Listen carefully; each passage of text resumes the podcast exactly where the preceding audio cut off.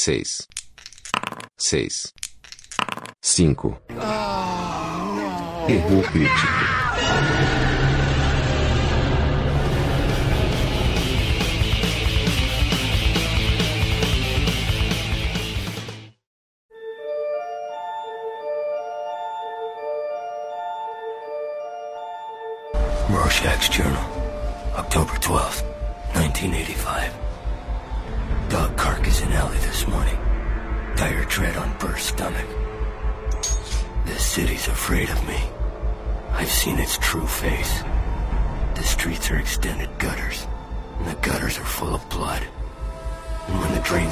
Scab over, all the vermin will drown.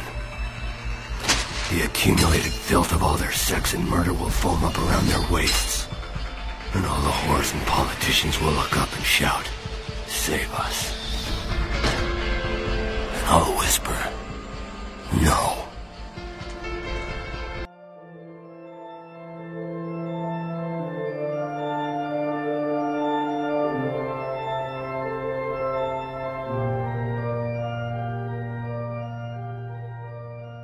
Bom, galera, é isso aí. Estamos aqui reunidos de novo para começar mais um podcast, episódio 6. Falta 660 pra chegar no 666. Tá chegando. Puta, tá, tamo, regressiva. tamo quase lá.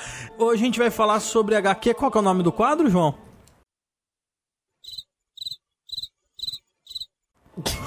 O nome do quadro é.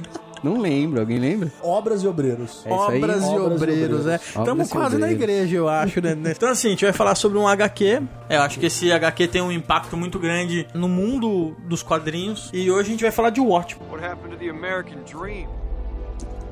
What happened to the American dream? It came true. Acho que a gente pode começar falando um pouco sobre os autores, né? Prefere começar com quem, Adilson? Alan Moore ou David Gibbon? Vamos começar com o mais fácil, né? Com o Dave Gibbons, que é o que tem menos coisa pra É, falar. ele, desenhou, né? Basicamente, ele As desenhou, coisas cara. que o outro escreveu. Exatamente. O Gibbons ele é de 49, ele é britânico, como o Alan Moore. Parece que eles se conheceram com o Gibbons diri- é, desenhando alguma coisa pro Dr. Who, quando o Alan Moore fez uns quadrinhos do Dr. Who. Ele começou meio que por aí, tá ligado? É, tipo, os caras são em inglês. Doctor Who é tipo uma religião na Inglaterra. Então deve ter quadrinho desses. E quando o Gibbons ele ficou sabendo que ele tava fazendo o Watchman, ele que procurou o Alan Moore pra desenhar. E- Mas eles eram brother, assim? Então, eles se conheciam, assim. O Alan Moore, pelo que eu, que, eu, que eu pude entender da vida do cara, ele não é muito brother de ninguém, tá? Pelo que o pessoal fala, ele é bem ele, cuzão. Você conhece ele aí, João? Não, não, cara. É, eu também não conheço, eu só tô, meio, eu tô, eu tô, assim, pela opinião tá, repli- geral. Ciro As tá más línguas, né? fofocas da Fofocas da internet, né? cara. Praticamente eu só mama bru- brusqueta no momento desse da Ele minha é um vida. lobo. Mas ele, ele, é, o Gibbons já, já tava na DC também? Parece Porque que o. Alan Moore tava na DC nessa Tá, o O época, Alan né? Moore tava escrevendo Monstro do Pântano, né? É, Na Monstro DC. Que é na Pântano. Vertigo, né? É. Sai pela Vertigo. Na minha opinião, a Vertigo é, as- é o que lança as melhores coisas da DC, assim. Watchmen. That's the real joke. O tal do Dave Gibbons, ele é um só desenhista. Ah, eu não conheci esse cara. Depois, alguns anos depois que eu li Watchmen, eu comprei um outra graphic novel que é escrita e desenhada por ele, que eu tenho, que é muito legal, que chama The Originals, que é uma história de mod contra rockers e tal, e é uma história muito legal de gangue, bem urbana, assim, é bem Mods quadrofênia, assim, saca? Do, do Who, assim.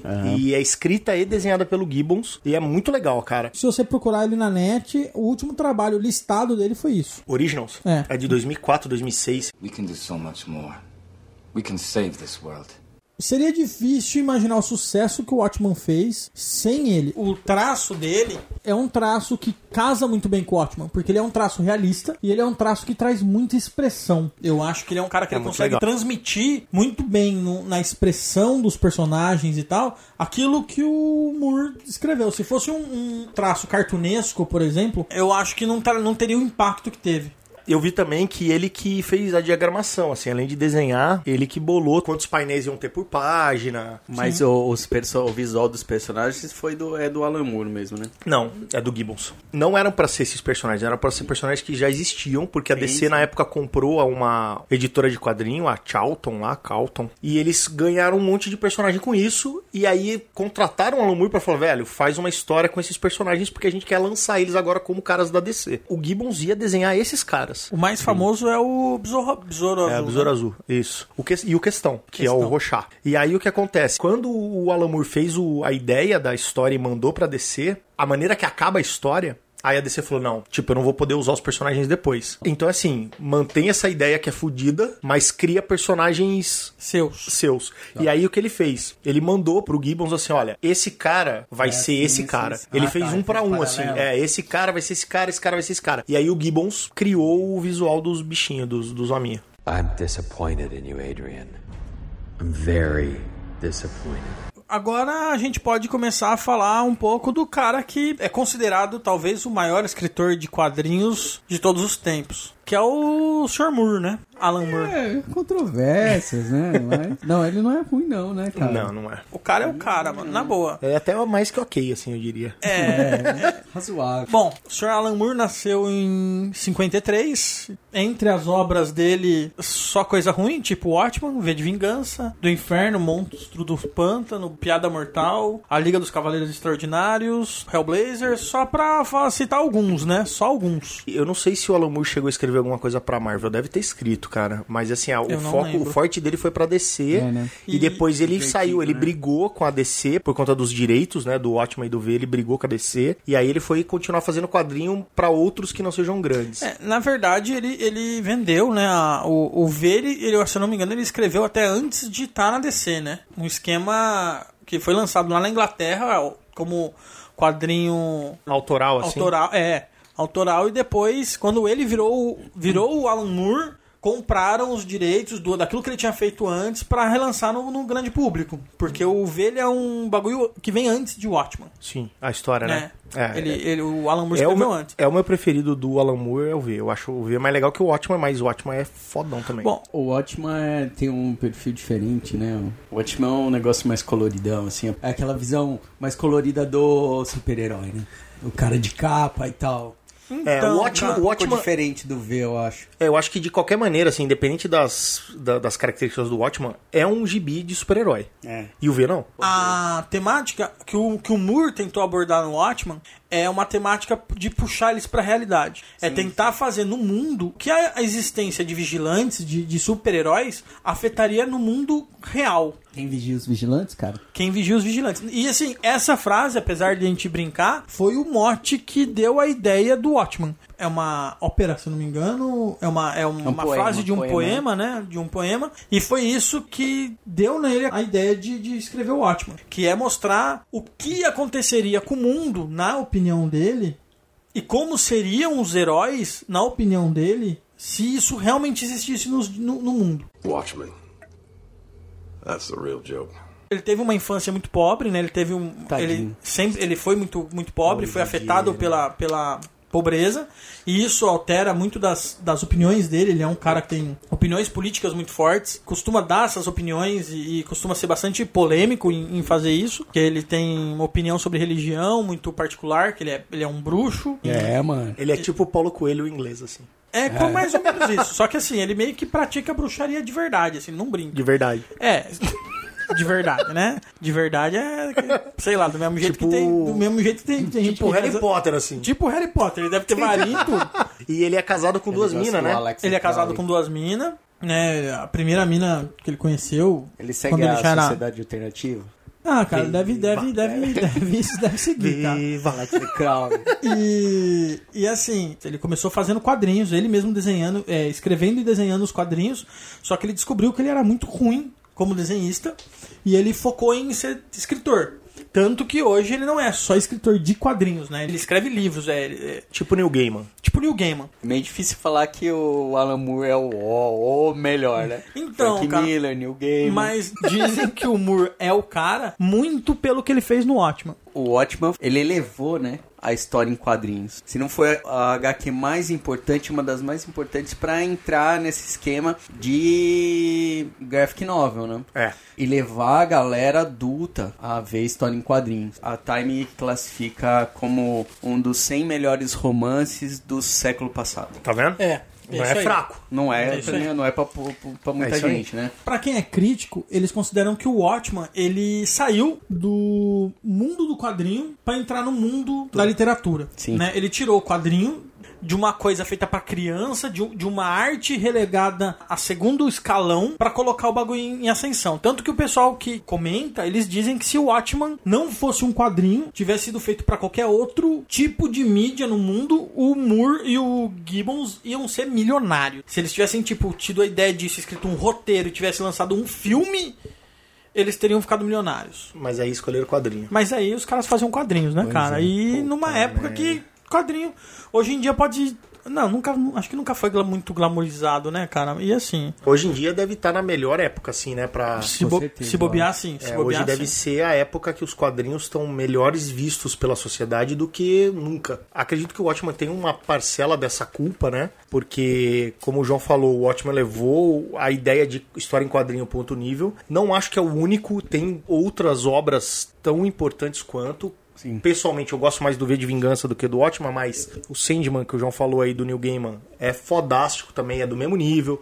Frank Miller escreveu O Cavaleiro das Trevas, é no mesmo nível. O próprio Lamour escreveu A Pedra Mortal, é o mesmo nível. E tem outros quadrinhos, até se você sair um pouco do mainstream, que levam pro mesmo nível, assim. O treco é literatura fodida, assim, cara. Então, mas é que o, o pessoal fala que pelo fato do Watchman ter sido o primeiro, né? Aquele que veio. Por exemplo, teve o Neil Gaiman veio, veio, mas ele já veio com as portas abertas. É aquele negócio. O do Neil Gaiman é muito bom, é, mas talvez se não tivesse existido o Watchman, o nego não tivesse dado o espaço que o Neil Gaiman precisava pra criar. Pode crer. O próprio Preacher, Não, né, então. cara, também é, tá, acho que tá nesse mesmo nível aí, nessa mesma categoria de quadrinhos fodões, assim.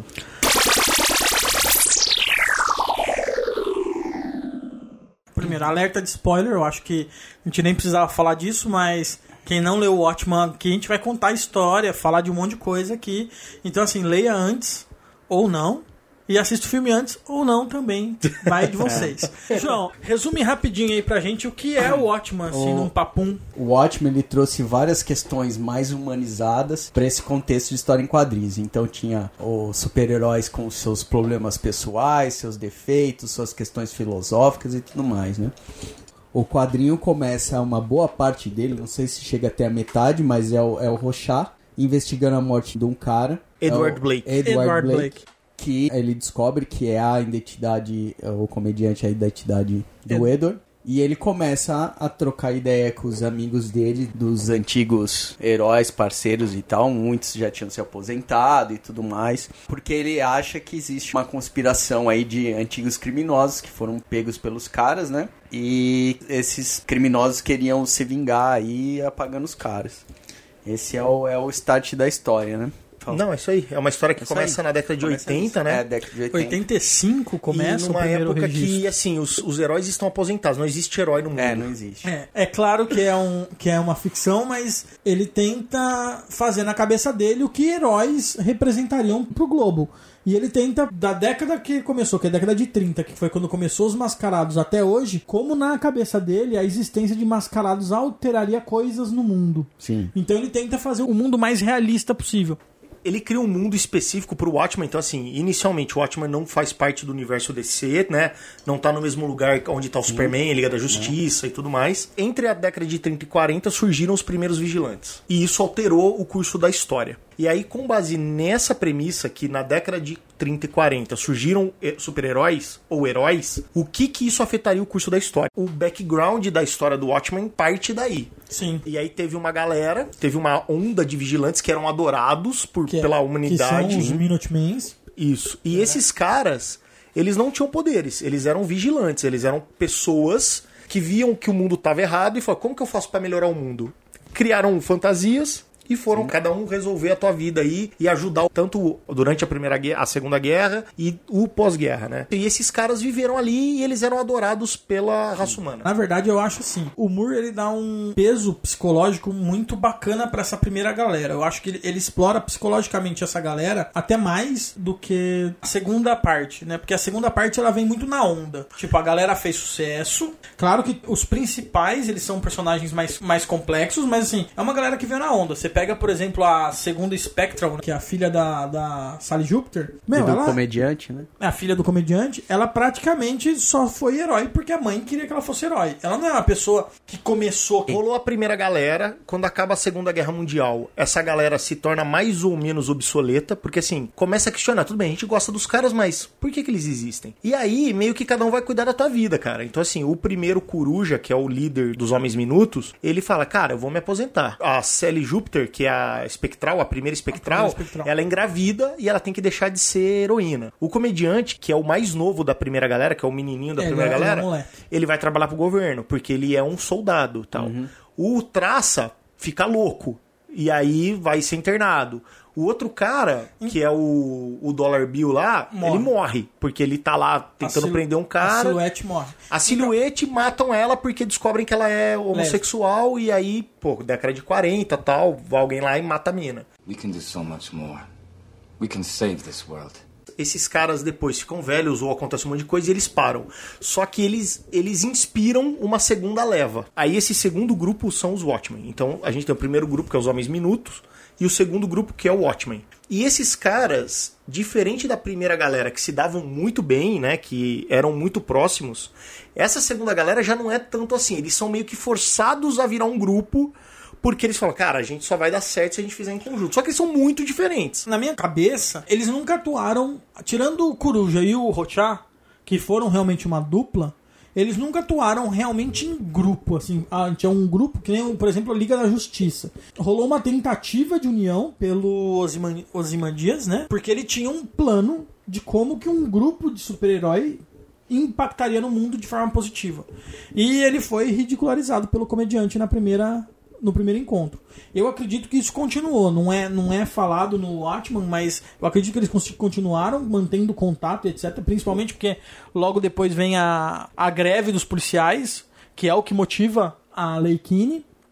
Então eu acredito que eles continuam trabalhando em equipe. Mas eu não vejo eles num- unidos por um ideal. A galera do Minuto, eles conseguiram dar certo porque a Sally Júpiter, ela tinha um empresário, porque ela era modelo. E ela viu a oportunidade de combater o crime e como todo tinha muita gente combatendo o cri- o crime, que isso estava virando moda, ela viu nisso uma oportunidade de se lançar pra mídia pra fazer a carreira dela de modelo bombar. E aí, o que que rola? Quem gerencia o grupo é um empresário que posteriormente vai virar o marido dela. É um cara que quer fazer os caras estar na moda. Então, assim, ele cria jogadas de marketing. O que faltou, na minha opinião, para a segunda geração.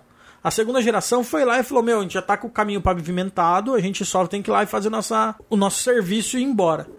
Só que a polícia começou a falar: Meu, pra que, que precisa de polícia? É, aí inverte. Então, assim, tudo que a primeira galera tinha, que era ovacionada pelo povo, a segunda galera começa a se questionar. Não, se eles fazem o que eles querem e a lei não se aplica a eles, pra que precisa de polícia? E aí a polícia entra em greve durante três dias. Os Watchmen viram a polícia da cidade e aí o final dessa história é a lei Keane, né? Não pode mais ter vigilante.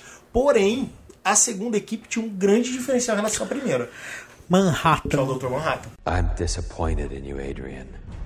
I'm very disappointed.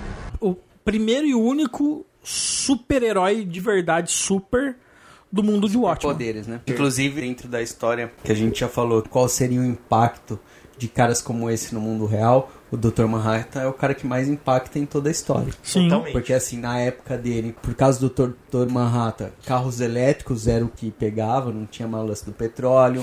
É, A energia elétrica era gratuita, o- os motores a combustão acabaram no mundo, né? Na verdade existem, mas para colecionador e tal, e que os carros são elétricos e energia é gratuita. os dirigíveis, né? É um modelo de viagem mais moderno. A Guerra Fria, por exemplo, os Estados Unidos deu um cacete. Completando o que o João falou, o Dr. Manhattan é o cara que desequilibra pra valer a história. Então, assim, como o Dr. Manhattan aparece é um super ser e ele tem o controle sobre a matéria e basicamente ele é indestrutível, só que tem a Lei Kinney, que proíbe vigilantismo. Então, o- os Estados Unidos fica naquela. Pra gente acalmar a população e dizer que os vigilantes não existem mais, a gente vai proibir isso.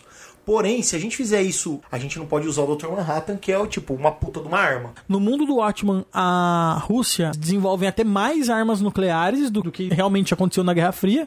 E os Estados Unidos não se preocupa com isso, porque eles têm o Dr. Manhattan. Então eles meio que conseguem dar uma mexida na lei para que assim, vigilantismo é proibido, mas se você trabalhar para o governo pode. E aí a, Ru- a União Soviética, que está em Guerra Fria, entra nas discussões e fala assim, cara, é o seguinte, você quer falar de desarmamento? Então tira o Dr. Manhattan da, da equação. E os Estados Unidos não abrem mão do Dr. Manhattan. Então acaba que, por mais que o Manhattan mude a balança, e, e é por conta dele que, por exemplo, os Estados Unidos ganha a guerra do Vietnã, porque ele vai pra guerra e os Vietcongs olham pra ele e acham que ele é Deus, e até tem uma parte no quadrinho que eles falam: existiam Vietcongs que viam se render a mim pessoalmente. Os caras achavam um absurdo, é um cara azul gigante que destrói tanque de guerra com o olhar. E aí, força a União Soviética a fazer mais bomba, porque fala, cara, eles têm um, um monstro lá daquele lado. E aí a tensão, que poderia ser diminuta, Se torna cada se vez torna maior. pior, Pior, do né? que foi na vida real. Né? É, só que eu acredito que a tensão seja maior. Mas, apesar do, do clima de, de, de holocausto nuclear que existe no Watchman, eu acredito, pra mim, que um mundo que tem o Dr. Manhattan, ele não iniciaria uma guerra nuclear. A menos que a pessoa que apertou o botão quisesse realmente que tudo acabasse. Porque se ele apertar aquele botão, não importa o quão rápido ele destrui o inimigo. Aquele inimigo vai conseguir andar até ele e destruir ele. É, tem até uma parte no quadrinho que os caras falam, né? Mas enquanto a gente vê o Dr. Manhattan, tá ok. Aí o Zimandias fala, cara, pelos meus cálculos, o Dr. Manhattan conseguiria desativar 99% das ogivas, mas o 1% que sobrou, destruir o mundo. É porque, pelo, se não me engano, são 57 mil ogivas nucleares que tem na, na União Soviética. É É bastante. bastante. Watchmen. That's the real joke. Então essa turma nova, que são os Watchmen, eles são compostos pelo Dr. Manhattan, que é um físico que sofreu um acidente e virou um Deus. super ser. O Ozymandias, que é o homem mais inteligente do mundo. Você até falou do cálculo, eu tenho que lembrar que ele é o gêniozinho. Ele é um, um ponto bem fora da curva no quadrinho. Não. Eu ia falar que o Ozymandias, na minha opinião, ele é o segundo super ser do mundo do Watchman.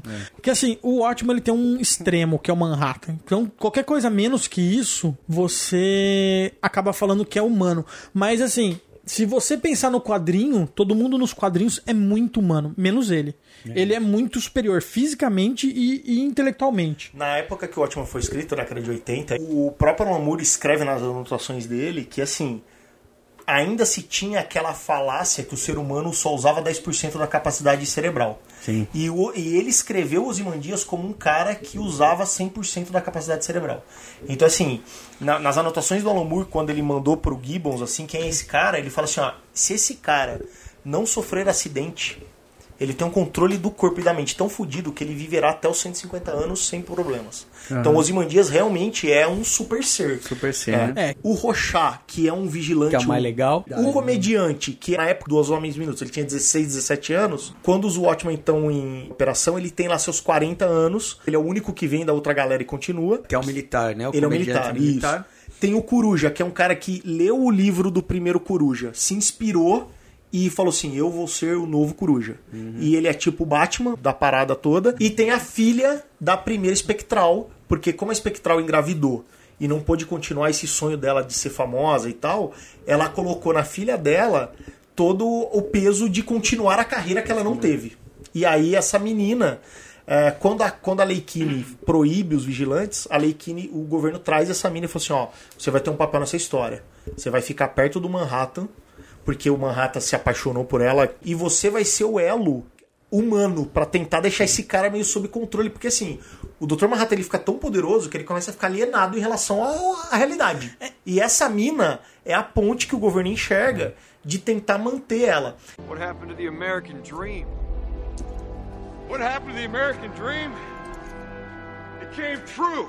Esses caras se reúnem e viram um grupo. Sim. Esse grupo faz um monte de missão, algumas com apoio do governo, outras sem apoio do governo. Chega uma hora que vira bagunça, o governo fala, proíbe. A proíbe. O comediante vai tra- continua trabalhando pro governo, Manhattan o Manhattan vai também. trabalhar pro governo, mas como um cientista e não mais como uma, Uma arma. E a, A espectral, Espectral- vai, vai ficar ali junto com ele pra tentar controlar. de- O segundo coruja se aposenta, ele aceita que beleza, acabou o rolê. O Ozymandias, ele prevê alguns anos antes que isso vai acontecer. Aí ele revela, Então ele revela a identidade dele antes, se aposenta. se aposenta e vira um bilionário ganhando dinheiro vendendo bonequinho e, E o lancheiras. modo de vida dele de Super-herói. de, de como cuidar do seu corpo, como ter uma mente mais saudável, coisas do tipo. E aí, o Rochá, como o João falou, é o único que pra ele a lei Kine é a mesma Dane-se. coisa que um papel higiênico usado. Sim. Ele fala, beleza, foda-se. Porque assim, o mundo de Watchmen é um mundo cinza. E o Rochá não enxerga isso, ele enxerga o certo e o errado. E ele é um cara de extrema direita que ele fala, cara, eu tenho que punir, eu tenho que levar justiça onde o establishment não consegue levar. Então, pra ele, a Lei Kine é só mais uma ferramenta pra tentar foder o mundo. E ele continua cuidando da vida dele ali e vira um fora da lei porque ele é acusado de alguns e de homicídio. Aí passam-se alguns anos, essa galera tá aposentada ou trabalhando pro governo, e aí acontece um assassinato inicialmente, um assassinato qualquer. A polícia tá investigando e o Rochá vai investigar como ele sempre investiga crimes na cidade. Aí e ele ele descobre descobre que é o comediante. que esse cara que morreu era o comediante, que era o cara que andava com o grupinho deles lá e que, diga-se de passagem, é um dos únicos caras que o Rochá respeita. Porque ele falava assim: esse cara sabe o papel dele na história e não fica de patifaria. Ele é um cara que mata, tal, tal, mas é isso que tem que ser feito mesmo. Ele tem uma missão, ele cumpre a missão, então ele respeita o comediante como pessoa. Mesmo o comediante sendo um puta de um cuzão aos olhos de todo mundo. Pro Rochá, é um cara com uma missão e que cumpre a missão. Então, ele faz parte do branco e não do preto. Então, mas é que assim, o Rochá, ele tem uma visão de mundo parecida com a cara do comediante. O comediante, ele é um cara de extrema, extrema direita. E o Rochá não é diferente disso. Ele é aquele cara que enxerga preto e branco, bom e mal. É, eu acho que a grande diferença entre os dois aí é que o comediante trabalha pro governo e o Rochá acha que o governo sucks. Ele faz o trampo dele sem estar amarrado com ninguém. Ah, sim. Inclusive, essa visão do Rochá de tipo, não, não é vale tudo. Tipo, existe um, um código de conduta que não pode ser ferido. E o comediante não tem esse código de conduta. É, Não. eu, eu ia falar isso agora que vocês deixaram eles muito nivelados. Uma questão que difere os dois, assim, que é gritante, é até mesmo o, o senso de justiça, assim. Perante ao criminoso, beleza, eles têm um quadro final, assim, que é similar. Tipo, o cara tem que ser eliminado. Agora, perante a sociedade, o comediante é um grande filho da puta. Não respeita ninguém, não respeita mulheres, não respeita, né? O Rochá é um cara mais, mais contido nisso. Ele tem um código. Ele não é um cara que violentaria, como o comediante fez, violentaria uma mulher. É, o, o Rochá ele não é um mau caráter. Não, ele, é um- ele é louco, mas ele é louco naquela ideia dele do que ele acha certo e errado. Sim. Ele não vai matar alguém. Tanto que ele disse: eu não matava, eu era muito leve com os criminosos. Aí rolou aquele sequestro, a menininha morreu, o cara deu a menininha pros cachorros comer e falou: Meu, a partir daquele momento, o Walter Kovac, né, que é o, que é o nome dele, Aham. morreu e só existe o Rochá. Ele mataria o cara. O comediante daria a criança pros cachorros comer. É, O que o João falou é perfeito. O Rochá tem um código, o comediante não. O Rochá, ele respeita o comediante porque ele fala assim: o comediante faz mais bem do que mal. Tanto que chega uma hora que os caras estão falando, pô, mas o o comediante estuprou a mina e tal. Ele fala assim: não vai julgar o cara por os deslizes que o homem pode cometer. então ele até passa um pano, porque ele acha que no final da história o comediante É. faz mais bem do que mal. ele tem uma, uma ideia sobre aquele cara que ele acha né, melhor é, camuflar as merdas do comediante do que puni-lo. Mas ele não tomaria Não atitudes nem do a pau, comediante. nem a pau, nem a Nem pau. a pau, ele faria Nem as coisas que o Porque ele tem comediante um faz. Never compromise. Not even in the face of Armageddon. E aí acontece esse assassinato, o Rochá se envolve na, na, na coisa porque ele é um detetive, né? Ele é, É. Um, um vigilante detetive. E ele cria E uma ele teoria. cria uma teoria que assim, vão matar, estão matando Mascarados. mascarados. E aí ele vai atrás de todo mundo pra avisar. Avisar. Ele, vai, ele vai atrás do Manhattan e fala, velho, vão querer te matar. O primeiro cara que ele fala é o Coruja, Uhum. depois ele fala com os Mandias e depois ele procura o Manhattan com a Espectral. No final, assim, o Rochat cria uma teoria que não é verdade. Não estão tentando matar mascarados. O comediante morreu porque tinha uma razão para ele morrer. Na sequência, o Dr. Manhattan vai dar uma entrevista na TV. E enquanto ele tá dando uma entrevista, tipo num talk show, um repórter começa a fazer perguntas para ele e começa a falar assim: Você sabia que não sei quem morreu de câncer? Ah, essa pessoa era meu amigo lá da época que a gente trabalhava junto.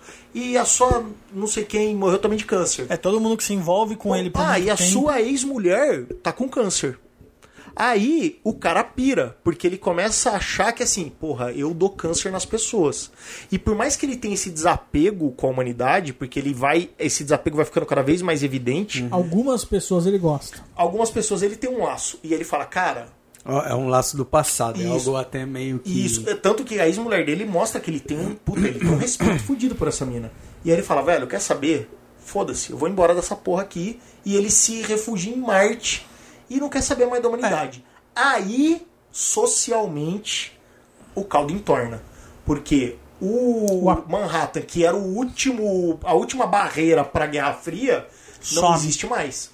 E a teoria do Rochat, pra ele, se confirma. Que fala, olha, mataram o comediante E sumiram deram um com jeito Manhattan. de sumir com Manhattan. Tipo, tem alguém atrás dos Watchmen. Aí tem um atentado ao Ozymandias. O Ozymandias tá lá na empresa dele, entra um cara e tenta matar ele. Enquanto tava só o comediante morto, o resto dos, do- dos Watchmen, nenhum deles acreditava no Rochat, nem o Coruja. É. Quando ele consegue tirar o, o Manhattan dali, o Coruja, que já tá com a Espectral nesse momento, eles já estão tendo um, um teco-teco, eles falam, opa, peraí. Aquilo que o Rochat falou começou a fazer sentido. É, é isso aí. E aí a teoria do Rochat ganha vida. O Coruja volta ativa junto com a Espectral. O Rochat vai preso, porque armam pra ele ir preso. E aí o Coruja fala assim: olha, mataram o comediante. O Dr. Manhattan se exilou. O Rochat foi preso. Tentaram matar o Ozymandias. Porra, estão querendo matar os Watchmen? Tá claro que assim, existe um plano pra matar os Watchmen. Aí ele convence a Espectral de vamos lá na cadeia, soltar o Rochat, porque esse cara tinha razão. Por mais que ele achava que ele era louco, ele tinha razão. Now you find out what the score is. One nothing. Come and get me. Agora só um paralelo, mano. O segundo Coruja é um, é um merda, né, velho? O cara tem que ser praticamente estuprado, né? E assim, mesmo quase estuprado, ele só dá certo quando ele põe aquela roupa dele e ele consegue. Ah, vamos, vamos falar que assim, num termo mais psicológico, ele se aceitou. Pra mim, o Coruja é o meu personagem favorito, mais do que o Rochat. Porque pra mim, ele é o único que age como um humano. Ele tem dúvidas, tipo, ele fala, cara, será que isso é certo, será que isso é errado? Tem hora que ele acha que não, tem hora que ele dá uma de covarde, tem hora que ele tem medo, tem hora que ele tem raiva. Ele é o, pra mim, ele é o único ali que funciona, que não tem, que tem um espino no lugar. Ele, ele é o mais tanga frouxa, né? Vamos dizer assim. É o mais, É mais humano. tanga frouxa. Ele é o mais É, humano, mais ele- Ele é, ele é mais, ele é o mais Mas humano, mas é, foi o que o João falou, mano. O cara é tanga frouxa, velho. Mas é que porque, vamos imaginar, cara, a gente só tem extremo, né? Então, assim, o Dr. Manhattan, godlike. O Ozymandias, o cara mais esperto do mundo. O Rochat, psicopata. O comediante, Psicopata dois. A Espectral é uma Zé Ninguém. Tipo, que tá, nem queria estar ali, tá ali porque foi obrigada e acabou se apaixonando pelo cara fodão. O Coruja é o único cara que tem o pé no chão, que fala, peraí, velho. Beleza, a gente tem um papel aqui, mas caralho. Isso aqui pode estar fugindo do controle. Peraí, será que tá na hora da gente voltar? Será que não é? Volta. Mas no fundo ele tem aquele senso heróico, porque assim, quando o bagulho pega, ele bota a armadura, chama a mina e fala, velho, vamos lá, porque a gente tem esse papel Não, no mundo aqui." e, e outra, né? O, o Coruja, nos últimos tempos, antes da, da- dessa volta, né? Foi o único cara que realmente virou um cara ali de vida humana, né? Isso, Porque assim, o que- continuou na lida. É isso aí. O, o comediante, o Manhattan e a Espectral estavam trabalhando pro governo. Ozymandias virou celebridade. virou celebridade. Ele é o único cara que falou assim, ah, que, que deve ter pegar o jornal de manhã pra ler, né? Na década de 80, Pagar meados dos anos conta. 80, pagar a conta e tal. Então, mas, e- precisa continuar na, na lida, né? mas E eu isso. acho, eu acho que assim, o Coruja pra mim é o elo com o leitor. Porque isso é um recurso narrativo importante. Você tem que conectar os caras, né? E eu acho que o Coruja conecta o mundo real de quem tá lendo Uhum. o quadrinho pra dentro daquele mundo doido, porque por mais que eles tentem fazer pé no chão, essa ideia do Alan Moore é um mundo fudido. É um mundo que a Guerra Fria tá pra estourar, o mundo vai estourar, tem um monte de gangue.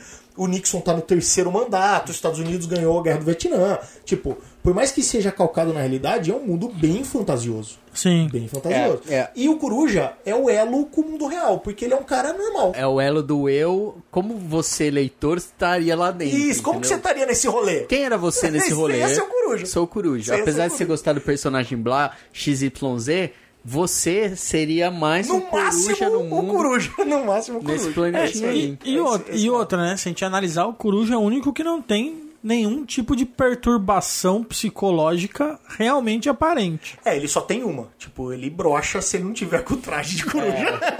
Watchmen. That's the real joke.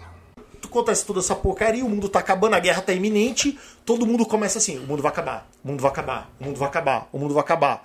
E aí reúne-se o que sobrou dos Watchmen, né? Então assim, Coruja, Rochá e Espectral voltam a fazer um grupo de super-herói pra tentar descobrir quem tá tentando matar os vigilantes. Sim. Aí o Manhattan volta, E leva a expectativa. leva a Espectral pra Marte, pra eles terem uma DR lá em Marte.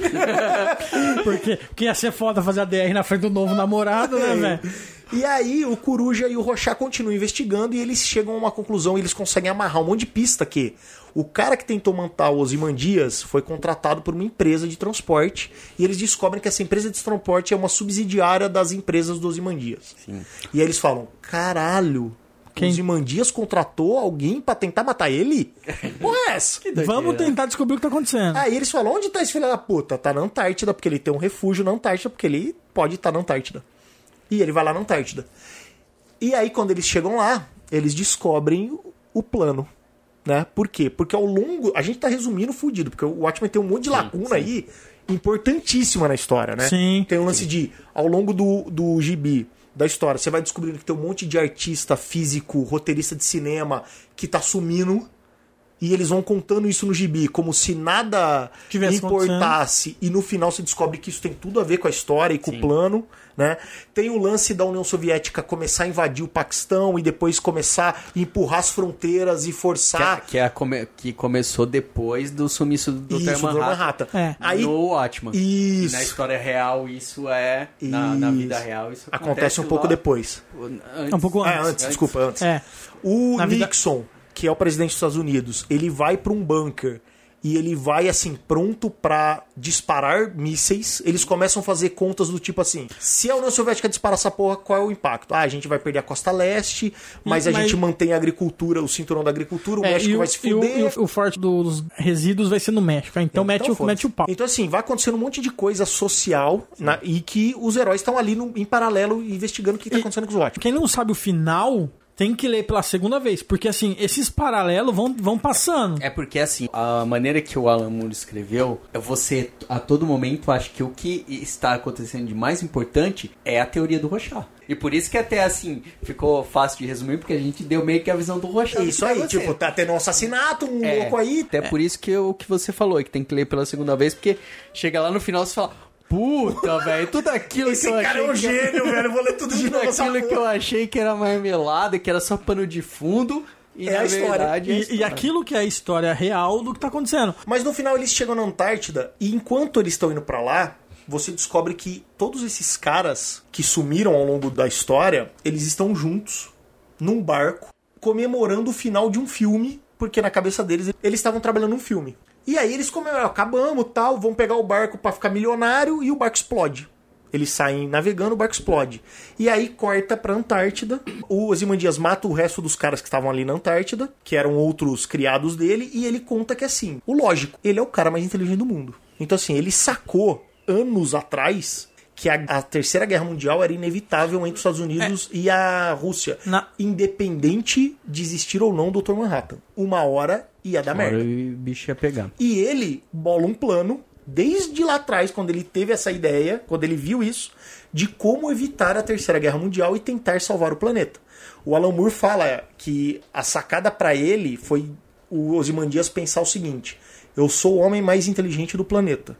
Mas e se não existe mais planeta, eu sou o quê? Com base nisso, ele fala, cara, eu preciso salvar o planeta, porque senão eu não existo. É o Osman Dias, ele é o que tem o super ego descontrol, né? É, ele é ele um- é mitomaníaco, megalomaníaco, ele é temerário, tudo que, assim, eu sou fodão, é, Ele ele, é. tem... Só que no final, no core dele, ele é bonzinho. Mas tem uma coisa muito legal no gibi, cara. Quando o, Ro o Rochá e o Coruja descobrem a ligação dos Imandias com a Pirâmide, que é a empresa que contratou o cara que tentou matar ele e tal, aí eles falam assim, cara, é impossível, velho. Os Imandias não pode ser um bandido, cara. O cara é até vegetariano. Aí o Rochá fala assim, não, e aí? Hitler era vegetariano também.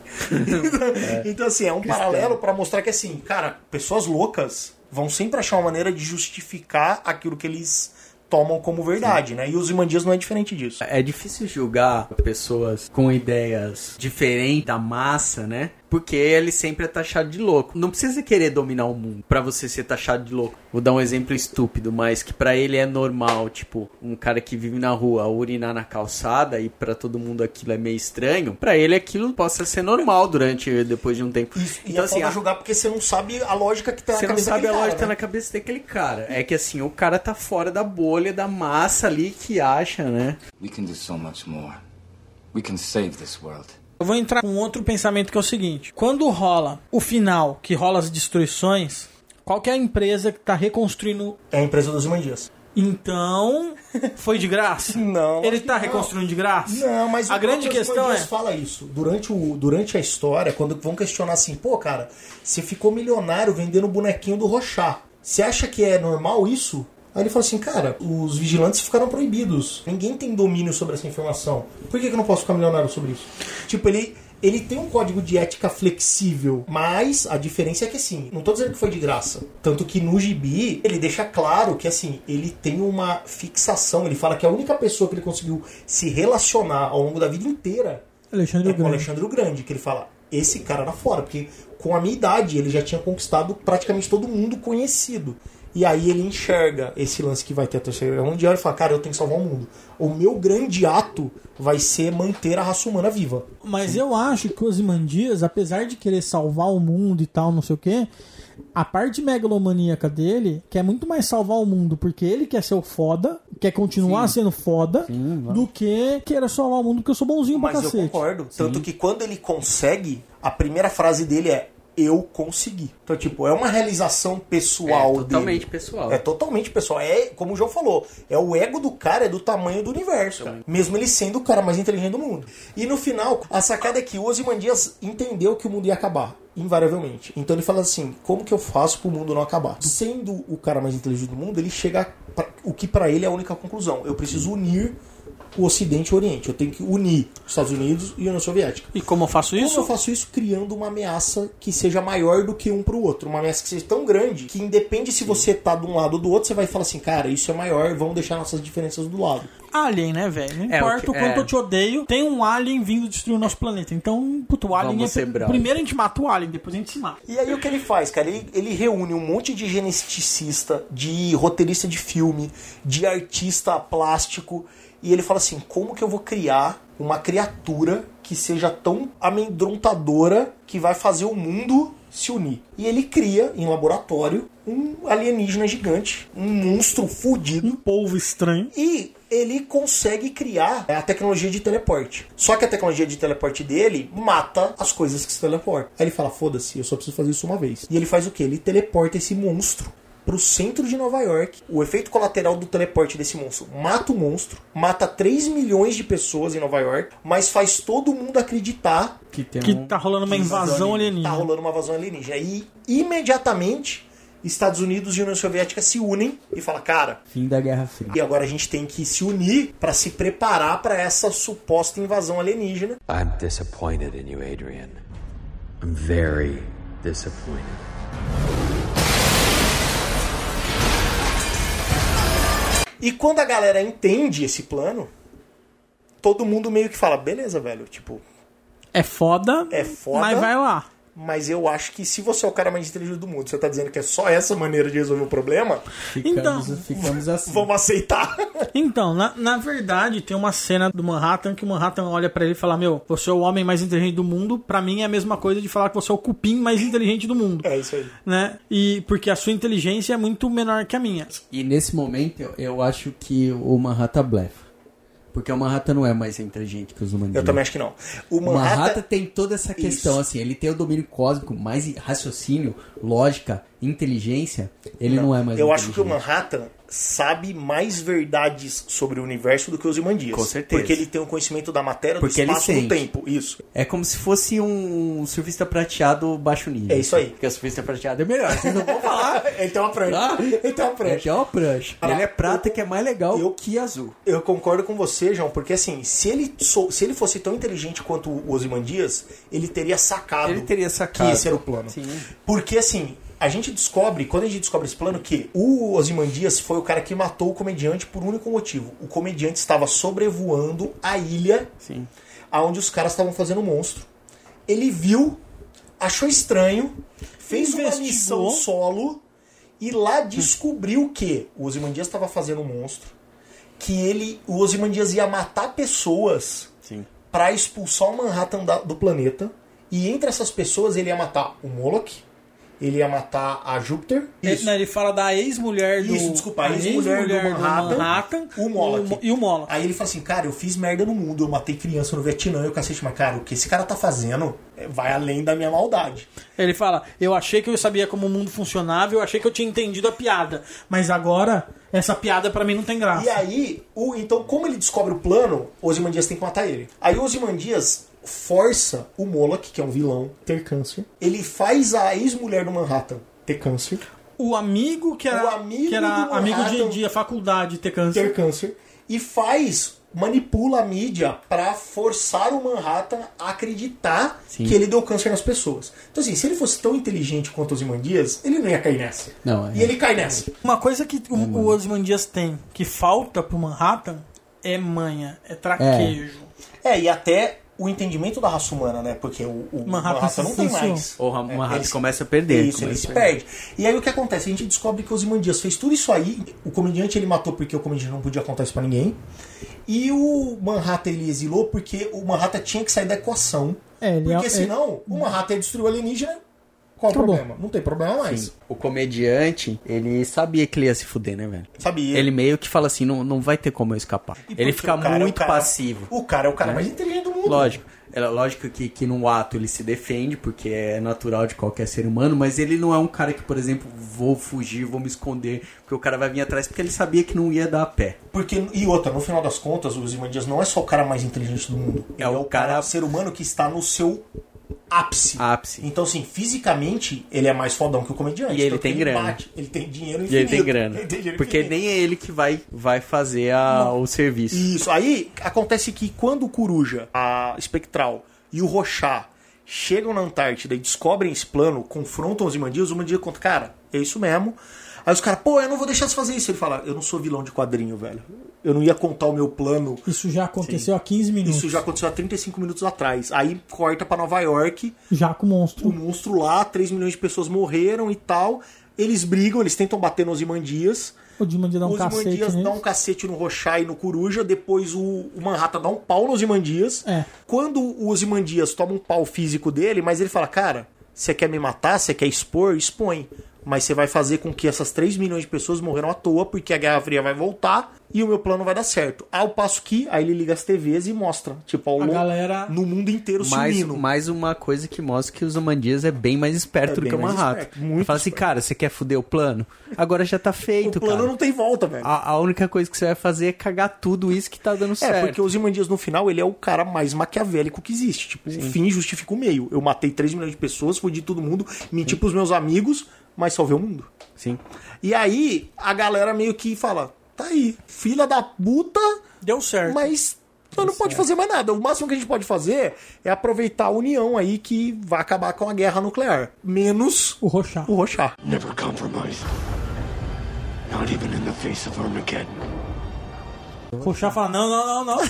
Você cagou o pau, E tá errado. tá errado, matou, agora todo mundo tem que ficar sabendo. Por quê? Porque o Rochá tem um código, código. inviolável. Uma coisa que o comediante não faria, Não por exemplo. Exatamente. Também. Tanto que ele fala que ele prendeu o Rochá porque ele sabia o que o Rochá ia fazer. Aí ele fala: Eu armei pra todo mundo achar que você matou o Moloch, pra você ir preso, porque eu tinha que tirar da equação, porque você. Você era o controlo. cara que ia levar pra frente então, a assim, parada. É melhor você ficar preso e ficar lá, morrer se morrer, paciência, mas você não fode meu plano. Aquela velha história, né? Que a gente sempre fala, a gente acha umas brechas.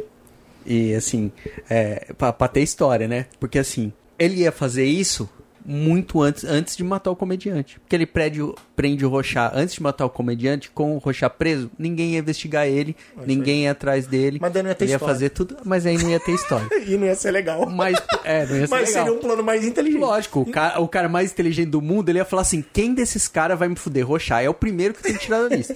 Eu Rochá o pre, eu pre, mato o comediante, o Rochá vai estar preso, ninguém vai vir investigar Então, mas no, no Watchmen, se eu não me engano, tem Alan Moore, tem- no caralho, Watchmen tem um você- momento que o Adrian fala, que ele comenta que a teoria absurda do Rochá, pra ele, foi um- uma novidade. É, porque o que acontece? No final, ele gosta dessa teoria.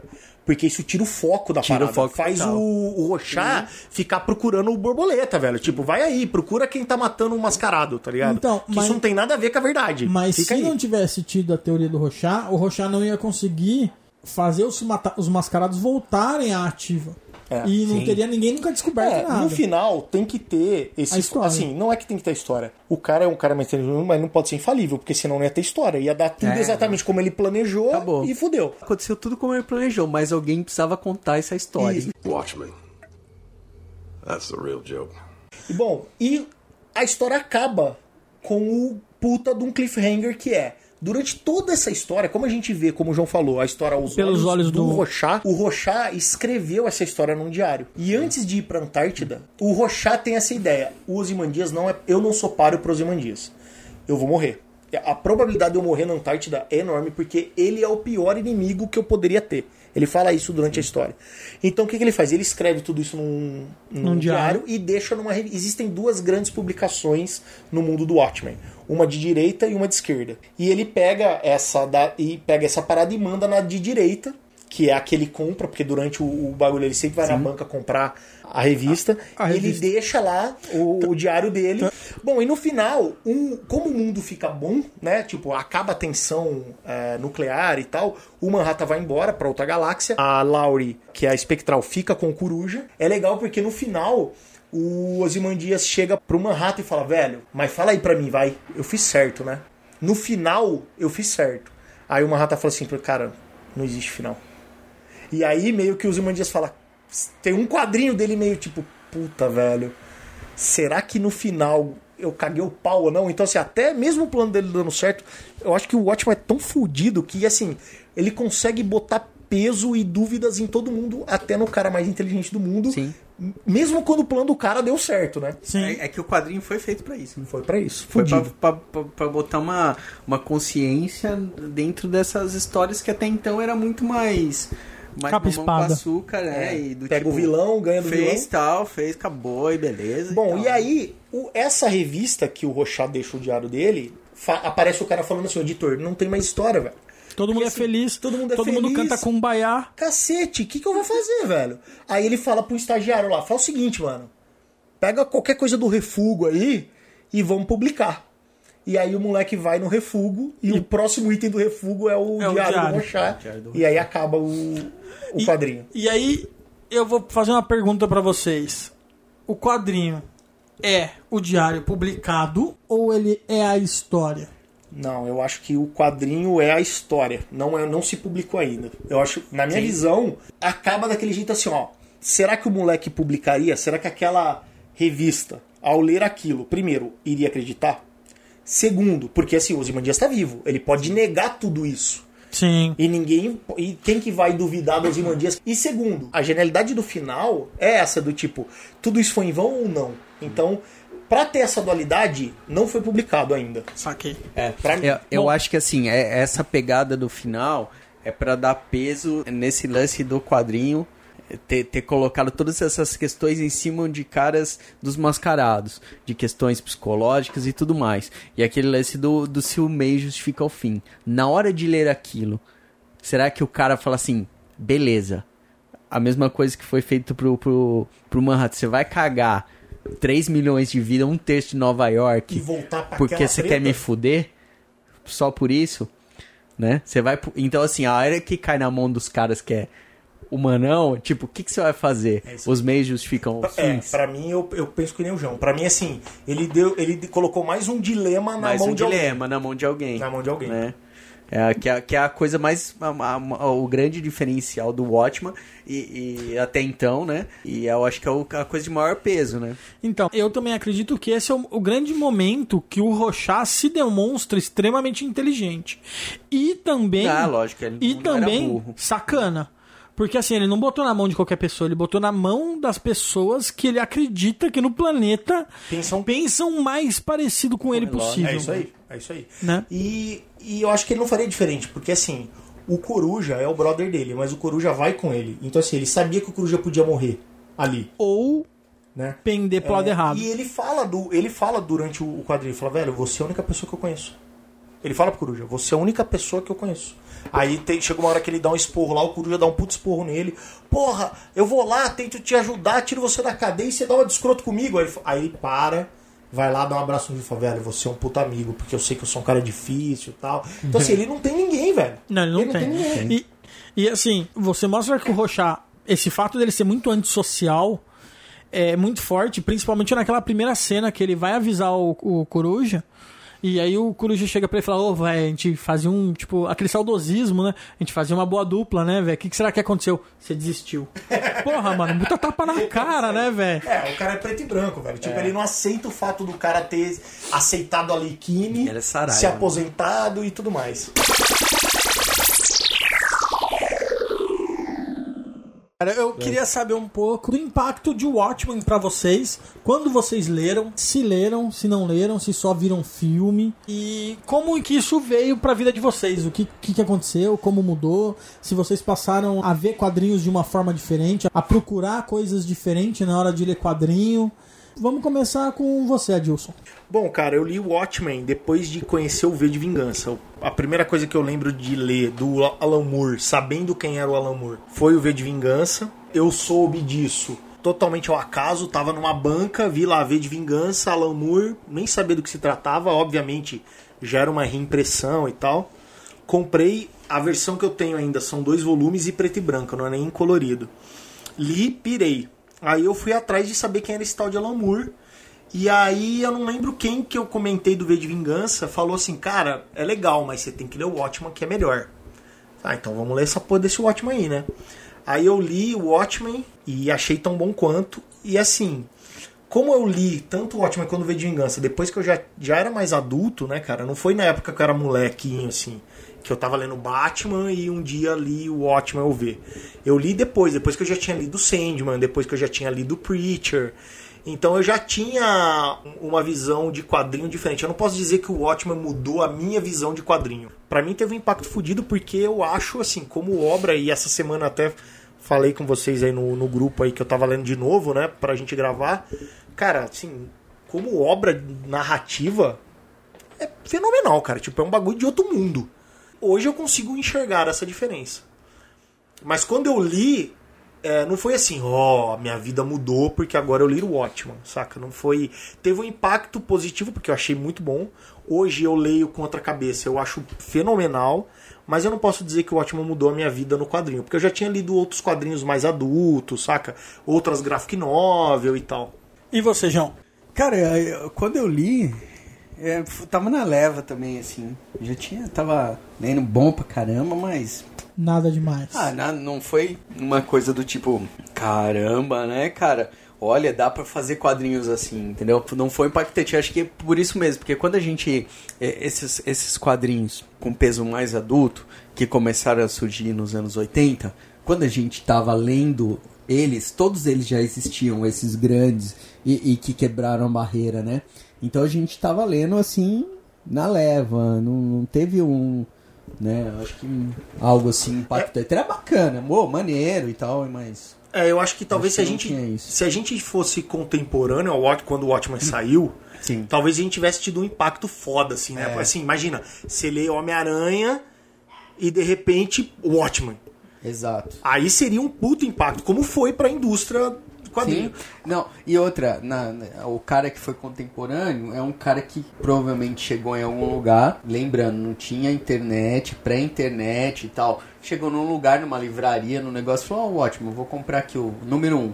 Isso, eram leu 12 falou, edições, né? Caralho! Hoje é um né? livro de capa Hoje é um dura. Naquela época. 12, um- durante um era ano, Um, um ano. mês. É, um por mês. Era uma, era uma revistinha como Se qualquer outra. de final de 86 ao final de 87. Então, assim, o impacto é maior. Quando a gente foi, foi ler, aquilo que o Adis falou, alguém já tinha lido. E a gente falou, cara, lê aquilo que é foda, né? E mesmo se, eu não lembro se foi o meu o primeiro desse gênero pra mim ou não, mas como a Diz falou, não foi o primeiro pra ele. Quando alguém falou, pô, ele deve ter falado, pô, li o Levi de Vingança, mas pra caramba, pô, eu, tenho também o Ótimo que também é história adulta e tal, não sei, sei o que lá. E provavelmente é, já vinha com essa carga, né? Então assim, a gente já sabia que ti- existia aquilo, que aquilo tinha uma temática adulta antes de ler. Diferente do cara que pegou e falou, caramba, olha, totalmente diferente. Nunca ouvi falar do- de um quadrinho que fazia isso. E fez. Então, assim, não que não, não possa ter impactado pessoas da nossa geração. Mas é- era um negócio já mais conhecido, né? Bom, pra mim, pelo menos, o que vocês falaram tá bem dentro daquilo que eu que, que eu vivenciei. Então, eu tenho um irmão mais velho, né? E ele também lia muito quadrinhos. Então eu cheguei a ler o Watchman quando lançou aqui pela primeira vez em ediçõezinhas também, também em edições. Meu irmão comprou. Na época, eu particularmente era muito novo pra gostar de Watchman. Eu lia, mas eu não achava legal, eu gostava do, do Capa Espada. O primeiro gibi desse tipo que me abriu as portas foi livro, das, livro da Magia, que foi o primeiro gibi adulto, que eu já era um pouco maior, que eu comecei a gostar desse tipo de coisa. E aí eu fui revisitar todos aqueles gibis antigos que, que meu irmão gostava e que na época eu não tinha tamanho pra, pra ler. E quando eu li o Watchman, eu gostei muito de Watchman, mas é que foi isso que vocês falaram. Já não existia mais a novidade, né? O Watchman já era uma coisa, um clássico, já era uma coisa consolidada, já tinha tido, sei lá, 400 reimpressões, pessoas já sabiam, eu já sabia, tinha uma ideia de como era a história. Então, é, eu acho que o impacto foi bem menor em virtude disso. Mas até hoje, na minha opinião, pelo menos pra mim, é uma das minhas, das minhas HQs prediletas, assim. As que de vez em quando eu volto a reler e tal, e que me dá prazer de estar lendo. E outra coisa que a gente pode colocar nesse, nesse bolo é que quando a gente lê o Watchman, Sandman, o V e outras graphic novels mais com essa carga adulta, o Capa Espada já tava mais adulto também. Já, então assim, o impacto pra nossa geração muito menor do que aquele cara que tava acostumado com história em quadrinhos dos anos 60, Action 70, Comics action lá. É, que, Entendeu? que tinha aquele Batman ainda azul e cinza clarinho. Exato. Então, assim, o, o- pra ele o impacto foi muito maior do que pra gente. A gente já tinha mesmo Spawn. né? O, o Punisher mesmo nessa, na época já tava bem mais violento, já tinha os anti-heróis mais, né, sangue nos olhos. É que foi o final da década de 80, né? Quando, quando entrou a década, a era de, de aço, né? Que é de ferro que os caras falam nos quadrinhos que todo mundo era sanguinolento, pra fazer sucesso você era um anti-herói, existia muito vilão. Você pega, por exemplo, o desenho da HBO do Spawn. Mano, tem sangue e vísceras pra tudo quanto é lado que você puder Isso é imaginar. de merda, velho. Porque é essa, essa, como a gente disse lá no começo, essas obras, entre aspas, que surgiram nessa época, do Alan, do Neil Gaiman, do Frank Miller e tal, não sei o que, levaram o Capa Espada, que era mais soft, Pra uma coisa mais uma hard. coisa mais hard. Porque aí viram que tinha uma, uma entrada e começaram E a... da- é, e que dava pra usar, Dava né? pra usar. E quando a gente começou a realmente consumir a parada, a gente já consumia essa época. Então, pra nós, o Watchman não é tão impactante, porque a gente já tinha visto dramas psicológicos em outras séries de capa espada. É isso aí. É, né? Eu entendo que, assim, realmente a, no- a nossa geração, por ter vindo depois, nunca vai ter o mesmo impacto da galera que viu isso aí mudar o mundo, né, cara? Eu acho que é mais ou menos assim, fazendo um paralelo pra outra mídia. Hoje a gente assiste Tubarão e a gente fala, pô, Tubarão é um filme muito legal. Mas a gente já viu quantos filmes de desastre e etc. Agora, você imagina o Tubarão na época que lançou o Tubarão. Foi lançado. Tipo, só o impacto é só daquela galera, cara, que não tinha visto nada parecido com aquilo. É, Né? como a gente viu Bruxa de Blair, por exemplo. Isso aí. A gente viu Bruxa de Blair, uma parada totalmente meio nova, assim, era uma história, a gente não tinha internet pra falar, não, isso aqui é só um filme, então ficou aquele, mesmo a gente tendo... Eu nunca gostei. Ah, nunca gostou? Não, cara. Entendeu? Ele acha que a menina era bruxa. apesar de, de, de tudo, foi uma coisa muito diferente pra, pra nossa geração. E vocês querem falar um pouco da metalinguagem? Foi o primeiro quadrinho que existe quadrinho. Dá pra falar mais duas horas sobre isso. Mas o que acontece? O Watchmen tem muito de metalinguagem, né? Uma, uma das mais claras é a questão de ter um quadrinho dentro do quadrinho, que é o Contos do Cargueiro Negro. Dentro do universo do Watchmen, como o João falou acho que no começo, a ideia de ter um mundo de super-heróis, né? Heróis serem comuns. Então, assim, existiam gibis de super-heróis antes dos Homens Minutos. Depois que os Homens Minutos apareceram no mundo do Watchmen, super-herói ou vigilante se tornou um lugar interesse. comum. Por que, que eu vou criar uma história de quadrinhos sobre esses caras? Então, Eles estão na página do, do policial agora. isso, né? agora eu vejo o jornal e vejo eles. Então Alan Moore, quando escreveu, teve essa preocupação de falar assim: se super-heróis são comuns, o que, que então. Qual é a literatura de ficção que as pessoas consomem? E ele falou assim: pirata. História de pirata seria o quadrinho de super-herói de hoje em dia.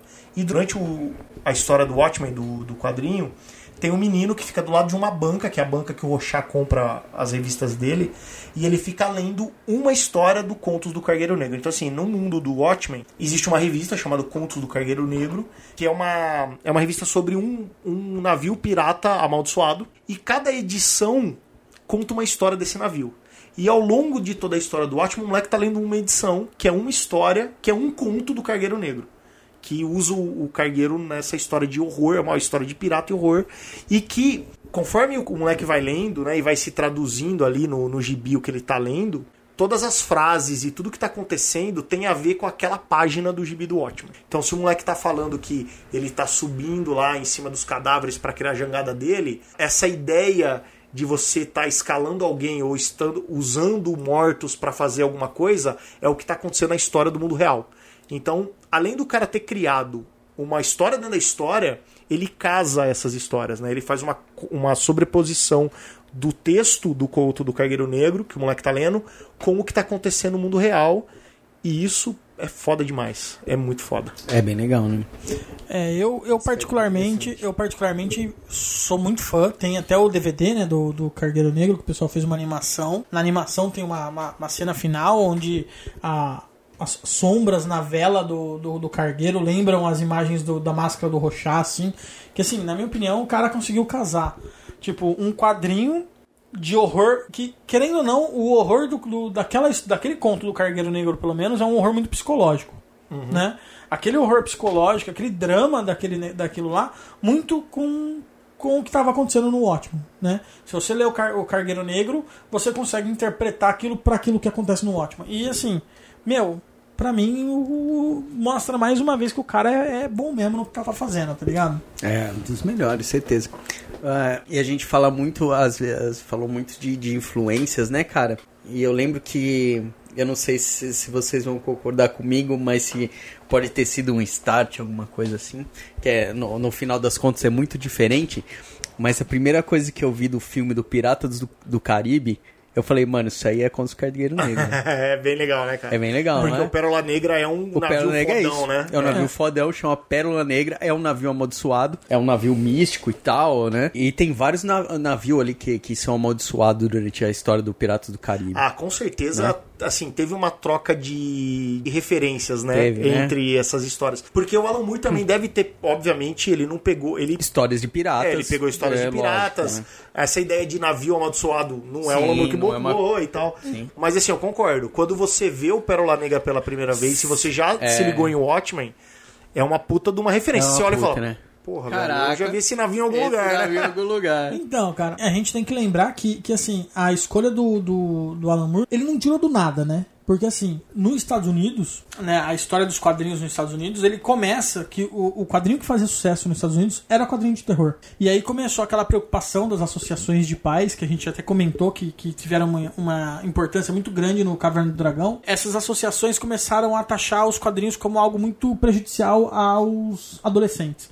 E foi quando os quadrinhos de super-herói começaram a ganhar mais importância e mais visibilidade, porque eles tinham, eles eram mais preto e branco, né? O mundo, e é- mal, né? o, o mundo era mais preto e branco e apesar de existir uma certa violência pelo combate e tal, não sei o que, era assim, nunca você briga com pessoas normais, você sempre briga com super vilões, com pessoas estranhas e, e isso agradava muito essas associações de pais e alunos, e pais e mestres e, e- e pessoal que de censura. Adultos, né?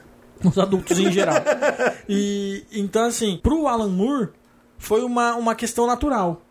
Se começou a, a onda dos heróis, os heróis apareceram, aquilo morreu, aquela onda morreu. Pra onde volta? Pro terror. O, o terror volta. E provavelmente pra ele, o tema pirata deve ser bem legal, bem bacana. E então ele criou uma história de terror pirata. Como ele vem da época que se lia esses quadrinhos de terror, eu acredito que ele deve ter sido influenciado. Eu não sei por qual, qualquer coisa, mas eu acredito que ele deve ter sido muito influenciado por esse tipo de, certeza. de literatura. Provável, provável. Que foi provavelmente da onde veio também muito da influência pra Disney criar o Piratas do Caribe. Na verdade, antes disso, né, a, a atração do parque que veio virar o filme mais pra frente. Você viu mais alguns sobreviventes? Não, eu não vi, senhor! Capitão! O meu pé ficou preso em alguns destroços! Eu estou afundando! Aguenta aí! É, e o conto é um conto bem simples, assim, né? Um cara que ele é um navegador, né? Que tá, foi fazer uma viagem comercial com um barco. Na região dele, no mundo dele, existe essa ideia de um navio amaldiçoado chamado Cargueiro Negro. E a embarcação dele tromba com esse Cargueiro Negro no em alto mar. O Cargueiro Negro destrói a embarcação dele, todo mundo morre, menos ele. E ele fica à deriva. E o que ele faz? Ele constrói uma jangada com os restos do barco dele, usando os amigos dele que morreram com flutuadores. A missão do cara é sobreviver ao mar, tentando chegar na cidade dele de volta. Por quê? Porque ele põe na cabeça dele que o próximo alvo do cargueiro é a cidade dele. Durante a história toda, ele faz de tudo para chegar o mais rápido possível na cidade dele, porque ele acha que o cargueiro está indo para lá matar todo mundo que ele conhece, incluindo a família dele, que ficou em terra. Durante esse período, ele passa dias e dias e dias à deriva, então ele bebe água salgada, ele tem que comer gente, ele é atacado por um tubarão e ele consegue ter que É comer um lógico, tubarão, né? no mínimo. Tipo, você faz uma jangada De com pessoas corpos sangrando. humanos, né? Você vai ser, né? Vai pra É, você. lógico. Cê- cê- uma coisa que você não atrai é tubarão, né? Não, imagina. E o que acontece? Cardume só. E o que acontece? Durante essa viagem, ele vai ficando louco, né? Porque essa vida essa, não, não tem pra menos, né? Quando ele chega na cidade dele, ele tem certeza que a cidade dele já foi tomada pelos piratas do Cargueiro Negro. Então o que ele faz? Ele, come- ele bola um plano pra invadir a vila dele e matar os piratas que tomaram conta da vila dele. Só que não aconteceu isso. Isso é uma coisa da cabeça dele. Então ele mata algumas pessoas da vila dele, incluindo uma criança. Aí ele se deu conta, quando ele mata a criança, que ele se dá conta que assim, porra, tudo estava na minha cabeça. O nu- nunca chegou aqui e eu matei pessoas inocentes. E aí ele volta pra praia pra se redimir, pra chorar, e ele vê o cargueiro negro chegando e ele sente o cargueiro negro chamando ele. E aí ele vai nadando até o cargueiro negro e se torna parte da tripulação desse barco amaldiçoado. E na última frase ele dizendo que quando puxam ele, ele ouve urros e gritos de vitória, porque assim, no fundo era o plano, Era o do, plano cargueiro, do era esse, né? Tipo, transformar o cara no mal, deixar ele louco, fazer ele matar alguém inocente Pra poder ser para da ele fazer tripulação. parte da tripulação. Então, assim, é uma história que, resumimos aqui, mas essa história é contada ao longo das 12 edições do Watchmen. E é uma puta história legal, né? cara? É. Legal pra caramba, mas é, acho meio difícil ser adaptada pro cinema, né? Não, é muito violento, cara. É, não Imagina. ser que fosse o Mojica fazendo, né? É, Mojica é o cara, né, velho? Ou, ele- sabe quem mais? Ah. Sam Raimi. Ah, Raimi no final, o que aconteceria? O barco, quem era o capitão? Uma bruxa. É uma bruxa. Uma bruxa. E o protagonista é o Bruce Campbell. Bruce Campbell. Bruce King. Mas aí ele sobe no barco e mata todo mundo Mata lá. todo mundo com uma serra elétrica. Ele pegou ali. né?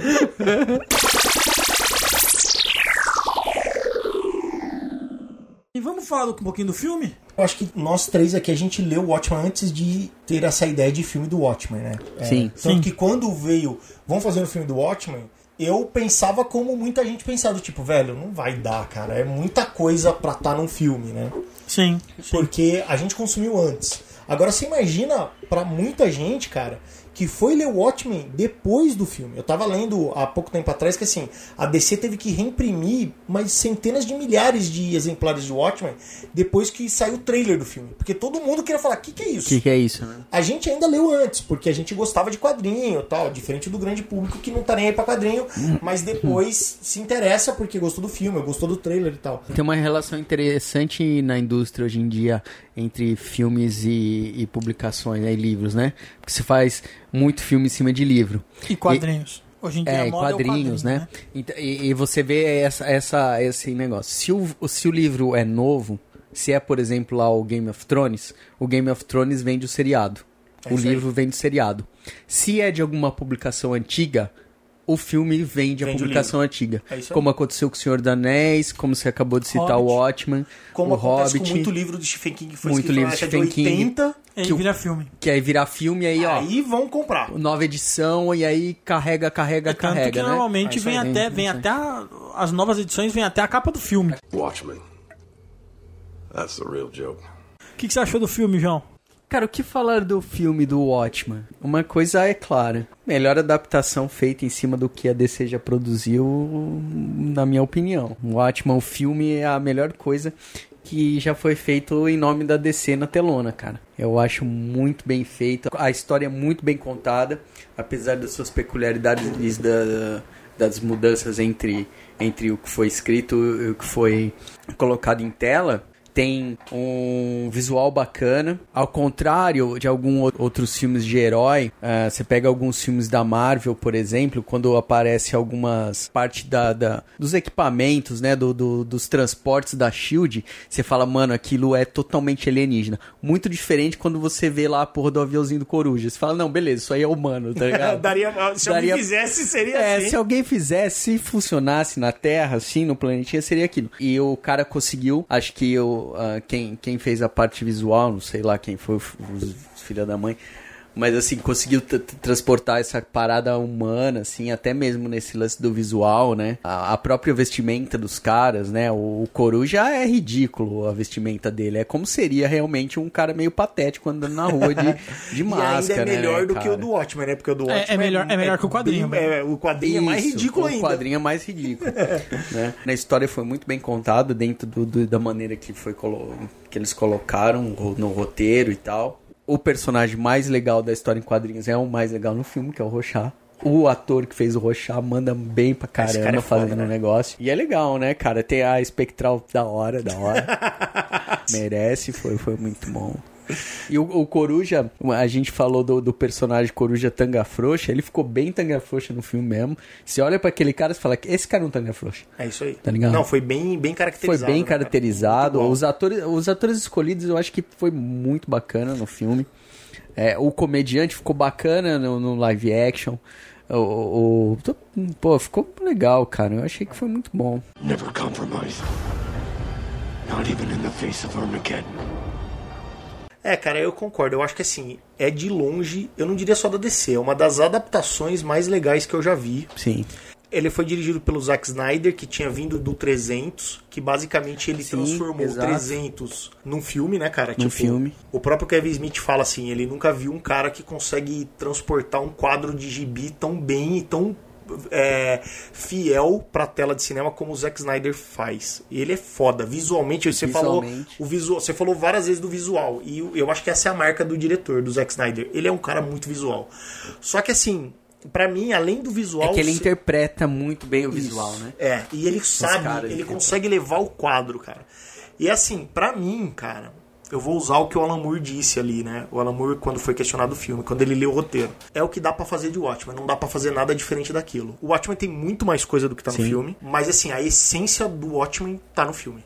Tá no filme, E tá pra no mim filme, é, é muito fiel, muda pouquíssimas coisas. As grandes frases de impacto do gibi estão exatamente igual no filme.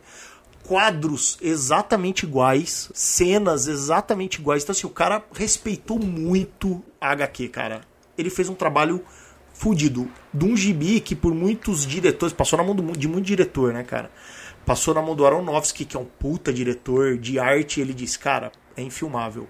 Foi pra mão do Paul Greengrass, que é o cara do Borne, E o cara falou, velho, é infilmável. E foi na mão do Zack, caiu na mão do Zack Snyder por conta do 300, que todo mundo viu que o cara tinha feito. Vai, vamos ver esse cara então.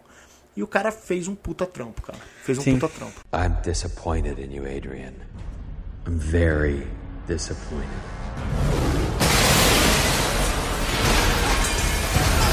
Eu tenho que falar de alguns de algumas coisas, né? Primeiro é o seguinte: é, o Atman foi um fracasso, né? Em, bilheteria. em termos de bilheteria. O pessoal acreditava muito no bagulho e virou um fracasso de bilheteria. Em compensação, ele é um sucesso de DVDs. Depois que ele foi lançado, depois que o povo assistiu, depois que saiu do cinema, que foram comentado o Atman, ele foi começou a se tornar um sucesso no mundo pop. É, no mundo do cinema a gente fala que o filme se tornou cult, né? Tipo Cult. assim, é um filme que não deu certo comercialmente, mas depois todo mundo gosta. Foi aceito. Ele Porque assim, a gente tá falando o filme acho que 2008, 2009. É a onda dos, dos, dos heróis ainda Eu não tinha não tinha É, foi antes do filme da. Marvel. Foi antes, É. É, antes do filme da Marvel. Você põe no cinema um filme censura de 18 anos, com violência, violência, Tipo, sexo. fatura exposta. Cara, tava na cara que Ia ia, ter ser problema, difícil de emplacar.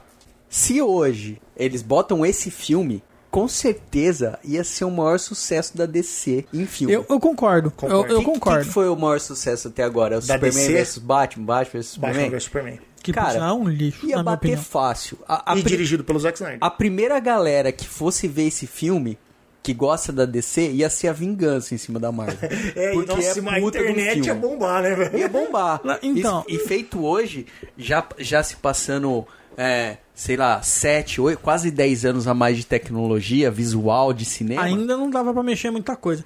Então, dava, alguma... mas ia arrebentar. Não, mas eu concordo com você, João. É porque assim, vamos pensar que o que, que antes do Watchmen no cinema, se- tudo o que se conhecia de filme de é, é mais ou menos o que aconteceu no quadrinho. o que Exato, se esperava exato. de filme de super-herói era os filmes do Batman do Tim Burton, que eram legais, Mas eram ruins. mas é um filme não, é um filme simples, cara. Não, é o é vilão, bobinho, é bobinho. o Sim, bandido, o, É bobinho. herói, aí depois o Superman, é isso, cara. Então, mas, e o tá. Watchmen não é isso. Não é isso. mas né? tirando 300, que é um filme de, de quadrinhos, não de super-herói, mas de quadrinhos, que deu certo na bilheteria, 300 deu E acho que certo o em Sin bilheteria. City também, né? E não, Miller, o Sin. City foi um fracasso de Também? bilheteria. Foi, foi ruim de bilheteria, se eu não me engano. E tinha, mesmo tendo E- puta de um elenco. E mesmo tendo um puta do E o elenco. Frank Miller por trás. E o Frank né? Miller. Não, mas, mas Sin City, na minha opinião, pra dizer a verdade, esses três, né? 300, Sin City e o Watchman, que vieram antes dos filmes da Marvel, pra mim são adaptações de quadrinhos muito boas. São mesmo. O, o Sin City, assim, você assiste o filme ou você lê o quadrinho, é quase a mesma coisa. É isso aí. E Né? o 300 também. Eles encheram linguiça pra. né? Porque a história do 300 é muito curta. Mas, Mas ficou fudido, mas ficou cara, muito bom. Tem, tem o Santoro, que é um erro. todo filme, todo, qualquer coisa tem um erro. Santoro é um erro do 300. We can do so much more. We can save this world. Uma coisa no filme me desagradou um pouco, que foi, pra mim, os caras são muito super poderosos no filme. É, eles tentam, assim, eles dão um murro na parede, vara a parede, né? Quebra tijolo. Todo- tem nenhum- umas coisas nenhum- que não tem nenhum gibi. de- nenhum deles é humano no, no quadrinho, no, no filme. Nenhum deles é humano. Tipo, os caras são bons. No quadrinho, os caras são bons de briga e tal, não sei o quê. Mas se os caras forem cercados por, sei lá, uma gangue, por cin- 50 membros de uma gangue, eles vão morrer. E no filme eles não vão morrer, eles vão bater em 50 caras. É, eu acho que esse foi o toque super-heróico, né? Pra tentar ficar o mais perto de filme de super-herói possível. Porque não tinha nada de filme de super-herói até então, né? Então as brigas, a própria briga do Ozymandias com o comediante no começo, não, ela é, é muito além do gibi. Porque o gibi é um. Dois alguns socos- quadros, dois acho que na socos- terceira página acaba. É, dois socos e já remete. No filme, puta, eles dão um soco e quebra tijolo, né? O cara estoura- Ele estoura a cabeça do cara no, num balcão. Não, esse até eu faço, a cabeça do cara. É, Não, o mas o cara, é o cara levanta, levantar o cara levanta, né, o cara lutando, né, cara? Ah, eu acho que aí eu não levanto. Então, assim, eu concordo com você. Eles, eles, a parte de briga, principalmente, que é onde mostra isso, né? Isso. É além. É além É, do gibi. eu, eu, acredito, eu acho que assim, foi a única Mas não me coisa. incomoda. Foi a única coisa que me incomodou. foi a única coisa que me incomodou um pouco. Eu posso colocar caras super treinados e, e a alvenaria dos Estados Unidos é ruim, né? A gente sabe que é tudo de, não é que tipo assim, igual de tijolinho, né? É tijolinho. Tipo, não. É, É, pera, é drywall. drywall, negócio drywall vazado, quebra, né? Então, cara, é. Só que assim, ao mesmo tempo que isso me incomodou um pouco, não é algo que eu acho que tira o mérito do filme. E na minha opinião, o filme é muito bom. Os atores são, mandam muito bem. E assim, cara, os atores que pra mim não mandam tão bem são os, são os personagens que são inúteis. Tipo assim, a Espectral. A menininha tá ali porque ela, é porque ela é gata. E assim, no gibi, tem uma, uma diferença também do filme que é a mãe da Espectral no, no, no gibi é maravilhosa. E a filha é mais ou menos. E no filme, a atriz que faz a filha é gata, velho. E a mãe é mais ou menos. né? Só essa foi a diferençazinha básica aí. É, só que no filme a mãe é a, atri- é a atriz conhecida, é a mãe, né? O legal é que o- os caras fizeram isso, né? Porque assim, a primeira equipe, ela não, não tem valor nenhum, assim, para pro desenrolar do filme, né? É, e eles É, mostram e eles toda essa colocam- história nos créditos, né? Toda a É. história dos Homens Minuto, É. começo e decadência, é contado nos créditos crédito. de abertura do filme. E isso é sensacional. Que por sinal é a melhor abertura do cinema. Melhor, é, só perde pra do Deadpool, eu acho que a do Deadpool também é muito foda. Bom, então, cara, eu acho que assim, o filme é fudido. Teve muita gente que não gostou, fã doente, mimimi, mimimi, mimimi. Mas o filme é bom, mano. Você tirar o mimimi aí É, dos bacana. chorão, é um Os caras filmaço. que reclamam porque dá soco na parede. que acha que os caras foram demais, né? Então, mas ó, apesar do meu mimimi, tem uma coisa que eu acho é o seguinte. Mano, é muito mais plausível o final do filme com o Manhattan de vilão. Sem contar que assim, o Manhattan de vilão, o cara explodiu bombas pelo mundo todo. É isso aí, não foi só né? em Nova York. Não foi só em Nova York. E, e ele matou muito mais pessoas, isso, mas tudo bem. E do que assim, aparecer a porra de um povo gigante alienígena no meio de Nova York, velho. Tipo, o que, que a Rússia tá ligando? Mano, mata os Estados Unidos. Eu vou conversar com esses alienígenas pra atacar lá. Não, eu acho que assim, essa parte aí não, porque eu, eu, até, eu até acho que assim, funciona esse lance de se aparecer um alienígena no- na Rússia, os Estados Unidos ia se preocupar também, porque assim, é além disso. Isso não me incomodou. Mas eu concordo com você que assim, por um gibi de herói da DC, cabe aparecer um povo gigante em Nova York. Isso, e outra, que assim, tipo, ó, dos anos 80. Isso, por um filme do- de 2008, 2007, sei lá, não cabe um povo gigante aparecer em Nova York, cara. Ia Hoje- ficar demais. Hoje a gente vê essa relação que é feita na. Você falou sobre porque a Rússia, né? Olha, um, um monstro gigante, um alienígena em Nova York. Hoje a gente vê muito mais do que a gente viu do que se via em 1900, meados dos anos 80, que é, por exemplo, o que está acontecendo hoje no mundo. Tipo, tem, tem, tem lá, atentado terrorista, agora teve em Berlim, né? Tá todo mundo já, os Estados Unidos já falou, ó, fica, né? E, e a Europa toda, quando aconteceu na França, coisas é, é, meteorológicas, né? Vamos supor assim, quando caiu o meteoro lá na Rússia, né? Só de passar perto quebrou uma cidade inteira lá. Tipo, já sempre teve, apareceu os rumores americanos. Ah, esse vier é um meteoro. Não, a gente tem aqui o míssil, não sei É isso movimenta, né? Movimenta. Movimenta. Não, não, movimento. Tem um Mas assim, movimento. é, o- uma coisa que, do quadrinho, por ser em 1980, também é um problema que, assim, apareceu o monstro, o Ozymandias ligou a TV, os caras já estavam conversando.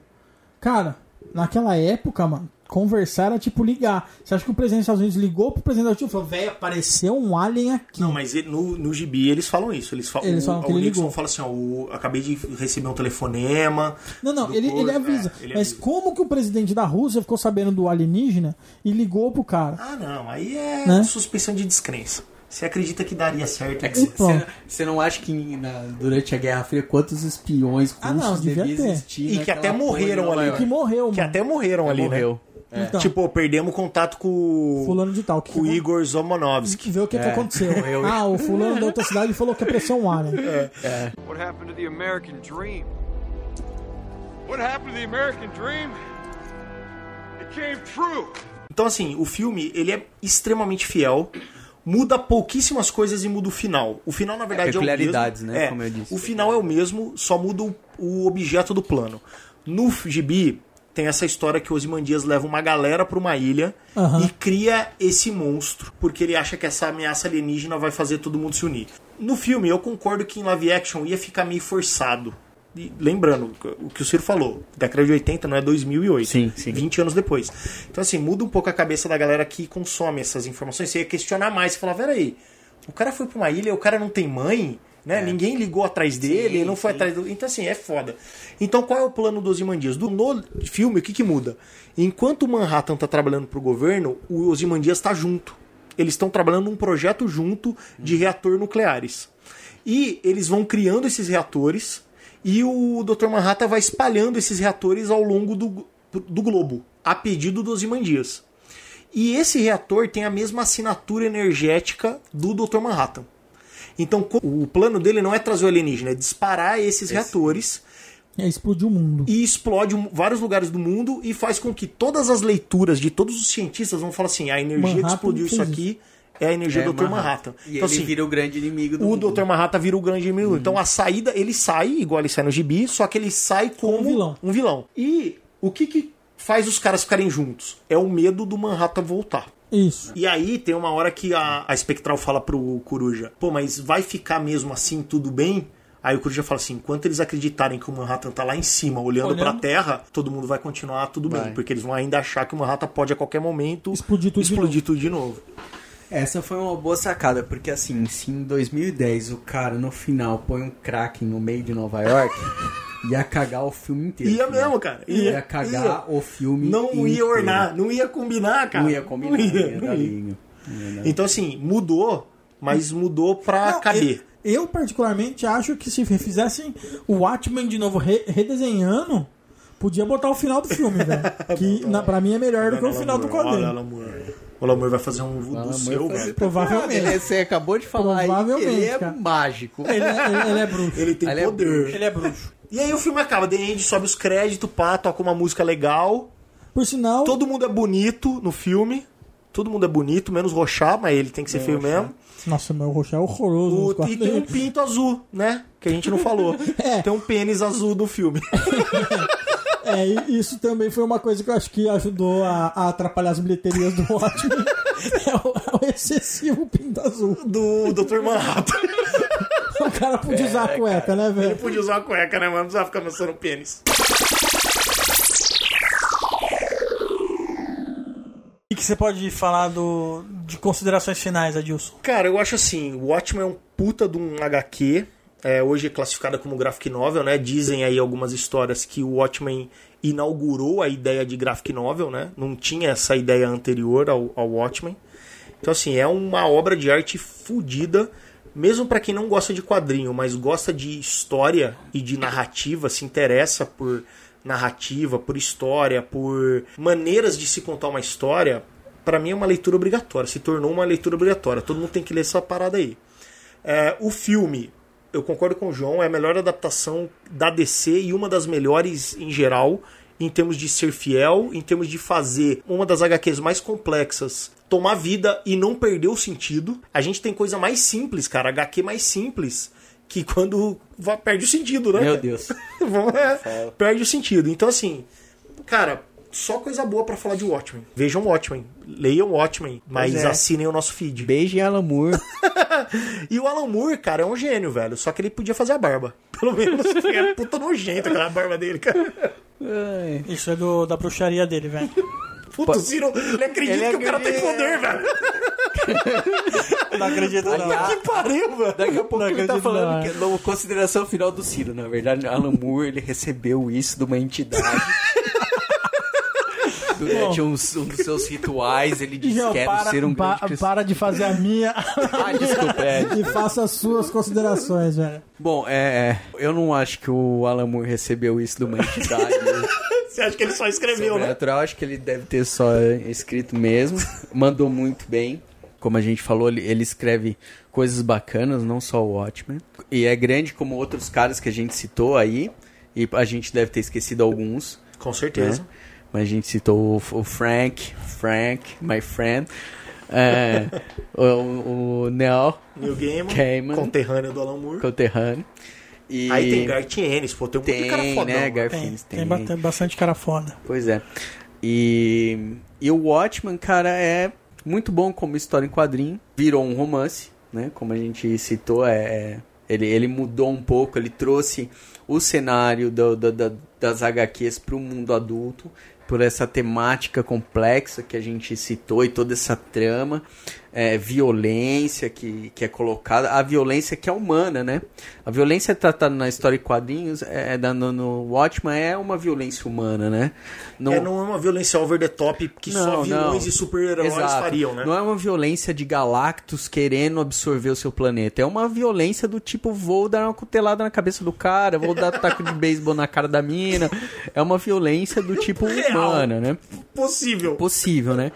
E, então trouxe todas essas questões teve um grande impacto na literatura, colocando as histórias em quadrinhos em outro patamar, não perante ao leitor, porque o leitor gostava, mas acho que mais, mais diante da crítica, né? Da crítica literária que nunca reconheceu uma até então uma história que era contada em, em, nesse formato como literatura e passou a colocar uma história em quadrinhos, o Watchman, como sendo ali uma graphic novel, um romance e tudo mais. É tipo assim, fala que só o, o assim, o veículo é diferente, mas o conta tão é bem uma história como um livro. Sim, né?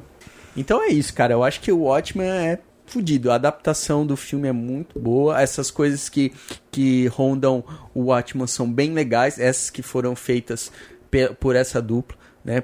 Pelo Alan Moore, que tem o lance do, do Cargueiro Negro. Porque teve umas coisas que vieram após o Alan Moore, que saíram como Watchman, que era a história de cada um, é, né? Um, como que é? Antes do Watchman. É, prelúdio de Watchman. É, alguma Watchman, coisa assim. Watchman, Antes do Watchman, que não é feito, não é escrito Não, pelo não é Alan. Moore, Acho que que, não tem- é tão bacana. É, parece que tem um envolvimento do Jim Lee, né? Que virou um fodão lá da DC, e mais uma galera aí fizeram um gibi do Rochal, um da Espectral, um do Comediante e tal. Não precisa ler esse, né? Esse é, né, eu sei. Não, E é falaram isso, até que é cara. legal e tal, mas assim, tipo, uma das brigas da DC com o Alan Moore é, foi isso aí, porque ele falou que, mano, ele não autorizou ninguém a usar os personagens Não, dele. na, é, na verdade, parece que assim, eles ofere... Quando depois eles brigaram fudido, né? Aí, uns anos atrás, o Alan Moore foi atrás da DC e falou: velho, vamos apaziguar? Me dá os direitos de volta que eu faço um prelúdio do Watchmen. E não chegaram num acordo. Aí, quando tiveram essa ideia do antes do Watchmen, foram nele. De novo, falou: velho, lembra aquela ideia? Sua. Vamos fazer agora. Aquela ideia sua. Topa! E aí ele falou: agora eu não quero. Então a Agora gente vai fazer. cu. Não, tô em outra. Ele não tá mais escrevendo quadrinhos. Agora né? eu vou fazer um outro ritual aqui muito louco É, tal. E vocês nunca vão lançar um bom filme. Eu vou Nunca. fazer um negócio aqui que nunca vai ter um filme bom da Nunca vai DC, quer ver? é bruxaria. dando certo. A Marvel vai dando bombar. certo, a Marvel A Marvel vai ganhar dinheiro, muito dinheiro, a DC Tá, vai tá, se tá fuder. dando- tá dando certo. cara. Bom, Esse Bom, na, na minha, na, as minhas considerações finais sobre o Watchman é. Eu acredito que pra, pra geração an- antes da nossa, né? A geração que tava lá quando o Watchman saiu, e principalmente pra crítica, o Watchman vem como um divisor de águas. Ele vem pra mudar a cara dos quadrinhos e a cara daquilo que, que que foi começou a ser criado e começou a ser pensado a partir daquele momento. E eu acho que isso tem uma importância muito, muito grande para aquilo que eu gosto e para aquilo que eu passei que eu, que eu, que eu passei a gostar, porque eu, eu comecei a consumir o quadrinhos já modificado pelo Watchmen, né? Então eu acho que isso tem uma importância muito grande. É verdade, né? A gente comentou aí, já, a gente já viu um quadrinho mais maduro. E Graças a coisas como o já, Watchmen. já graças a coisas como Tem ele. razão, cara. E, e eu acho que assim, acho que é uma leitura obrigatória, que o Adilson falou, é uma leitura obrigatória. E de todos os quadrinhos que eu já li, mesmo Sandman, mesmo Preacher, que na minha opinião são tão bons quanto, alguns eu até gosto de reler mais vezes do que o próprio Watchman. É, eu acredito que o Watchman seja um dos mais densos que eu já li. Que tenha mais elementos, que tenha mais coisas e que tenha. Que, que você precise prestar mais atenções, mais atenção. Cada vez que eu leio o Watchman, eu falo, puta, eu não tinha percebido isso. É isso aí, isso é fato. Eu li de novo há pouco tempo, agora essa semana, e eu peguei coisas que eu não tinha pego das outras vezes que eu li. Eu já li mais de uma vez, né, antes dessa. E se eu ler daqui 15 dias, com certeza eu vou pegar nuances Que você eu não não tinha peguei visto. até agora. É, Que às é vezes até foda. uma conversa com um amigo, o amigo cita alguma coisa e você fala, puta, eu não tinha pensado por esse lado. Aí você começa a ler É. e você fala, mano, eu acho que tem a ver. Então, assim, eu acho que é tipo. Aqueles, aquelas coisas que você tem que revisitar de tempos em tempos aí. pra poder ir absorvendo tudo que aquilo tem. Ou não. Ou não. Ou não. Ou não. Never compromise. Not even in the face of Armageddon. Ou Bom, não. galera, eu acho que a gente pode dar esse sexto episódio por encerrado. Sim. No próximo episódio, episódio 7, com vocês, Mujica. Exatamente. Mujica. A gente Zé tá do falando Caixão. agora de que, que a gente vai gravar no A próximo. gente tá sempre dando Nós, tipo nós estamos organizados assim? A gente é, É. foda, velho. A gente chegou num nível, Caraca, já. Doutor Manhattan, assim, de organização. É. Então eu acredito que a gente pode falar sobre sobre o Mujica agora no próximo. Então, e quem vai tem- trazer é o João. É que só tem uma, uma pegada, né? Tem que ver qual o nível de balonice do Ciro. Pra ver se vai dar tempo de gravar esse e lançar antes do que a gente ter que fazer um one shot no meio, entendeu? Pois é. É, eu acredito que dá tudo, tudo certo. No final vai dar tudo certo. Ou one shot, ou, ou não- o Mujica. é Mas eu acredito que diria o o- Mujica vem. O poeta, né, cara? Se não deu certo é porque ainda não acabou. Olha lá. Aí, ó. Pois é. Faltava um poeta pro João aí. Então chega? Exatamente. Então chega, né? Vão dormir? Bora. Então falou, galera. Falou, até mais.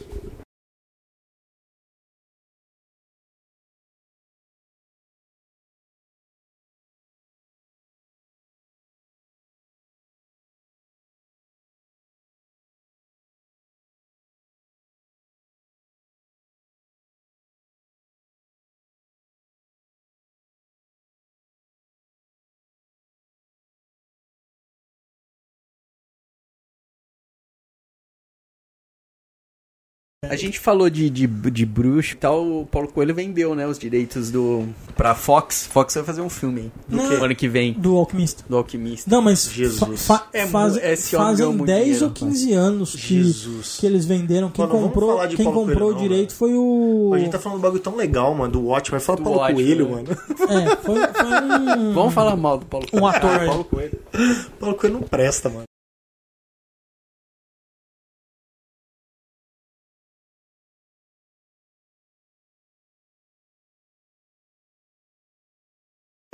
É, eu tenho uma grandes ilusões que um dia a gente vai gravar as paradas, tipo no naipe que a gente combina. Não, galera, dessa vez, ó, no máximo uma hora e meia de áudio pra editar e ficar uma hora. Nunca acontece. Não vai acontecer, cara.